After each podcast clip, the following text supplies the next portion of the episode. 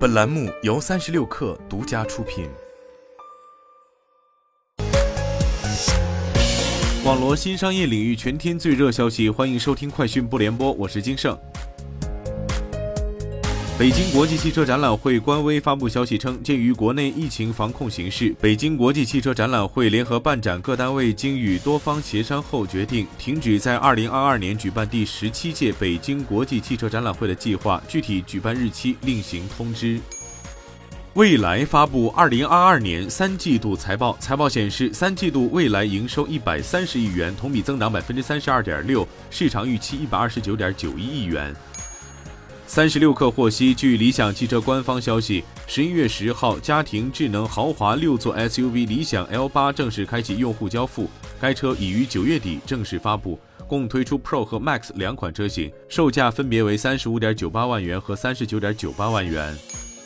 优衣库大中华区相关负责人透露，尽管从去年开始受疫情影响，但优衣库的经营依然稳健。今年到目前为止，新开五十余家门店，预计在未来两个月将再开超二十家门店，其中十一月就将在全国开超十家新店，保持每年开拓八十家至一百家新店的速度。目前，优衣库已在中国拥有超九百家直营门店。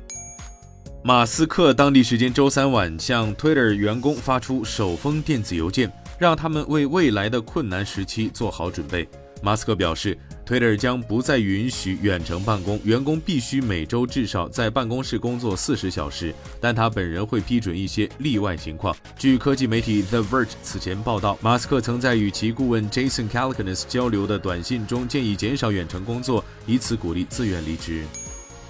据彭博新闻社报道，电子商务巨头亚马逊股价九号下挫百分之四点三，使该公司市值下跌到八千七百九十亿美元，与二零二一年七月创纪录的一点八八万亿美元市值差了整整一万亿美元，成为全球首家市值缩水一万亿美元的上市公司。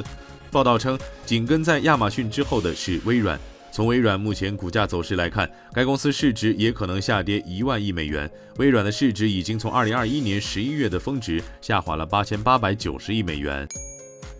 苹果和亚马逊周三在一项反垄断诉讼中被指控串通一气，将几乎所有其他苹果新产品的第三方经销商从亚马逊的网站上删除，从而推高 iPhone 和 iPad 的价格。在西雅图联邦法院提出的集体诉讼反对的是2019年1月生效的一项协议。据协议，苹果向亚马逊提供高达百分之十的折扣作为交换，亚马逊只让六百家经销商中的七家留在其平台上。